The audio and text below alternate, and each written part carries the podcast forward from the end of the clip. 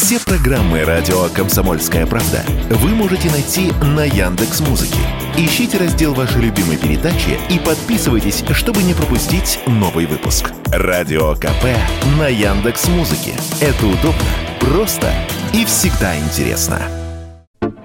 Сбер начал работать в Крыму. Первые банкоматы на полуострове уже установлены. Первые офисы откроются в ближайшие месяцы. Сначала это случится в крупных городах, а чуть позже на всей территории полуострова. Полноценный заход банка должен завершиться к концу текущего года. С 2014 года крупные российские кредитно-финансовые организации в Крыму не работали, опасались санкций. Теперь бояться нечего, говорит глава Комитета по финансовому рынку Госдумы Анатолий Аксаков. Об этом он заявил радио «Комсомольская правда». Приход Сбербанка связан с тем, что он находится под санкциями. Раньше он опасался этих санкций, поскольку у него довольно широкая сеть за рубежом, и он обслуживал внешнеэкономические связи, ну, можно сказать, большинства российских компаний. Сейчас введены санкции, соответственно, ему опасаться введения санкций уже не теряет смысл и он может спокойно работать в Крыму. Таким образом, расширить свой бизнес – это выгода Сбербанку. Во-вторых, это большой плюс для тех, кто сможет воспользоваться этими услугами, причем они будут дешеветь, будут более качественными, потому что Сбербанк обладает очень мощным потенциалом, и, очевидно, этот потенциал ну, в положительную сторону повлияет и для тех, кто потребляет финансовые услуги, то есть граждане и бизнес.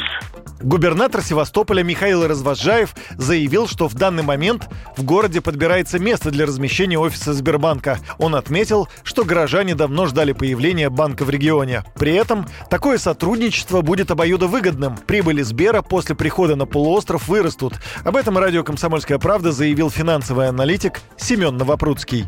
У Сбербанка есть все возможности э, в случае, если не будет каких-то там внешних шоков в целом для российской экономики, новых э, зарабатывать прибыль, в том числе и в Крыму. Он, в общем, хотя его прибыль уменьшилась, он недавно отчитался существенно, естественно, но он все-таки был прибыльным даже по итогу 2022 года. То есть мы видим, что даже находясь под блокирующими санкциями, Сбербанк оказался прибыльным. Это, в общем, в общем показатель того, что банк способен зарабатывать прибыль. Я думаю, что он может не сразу, конечно. Я думаю, что у них отделение Сбербанка, там офис Сбербанка будет э, открыт во второй половине, значит, или, может, даже в первой половине 2023 года, но понятно, что это будет постепенный выход, не одномоментный.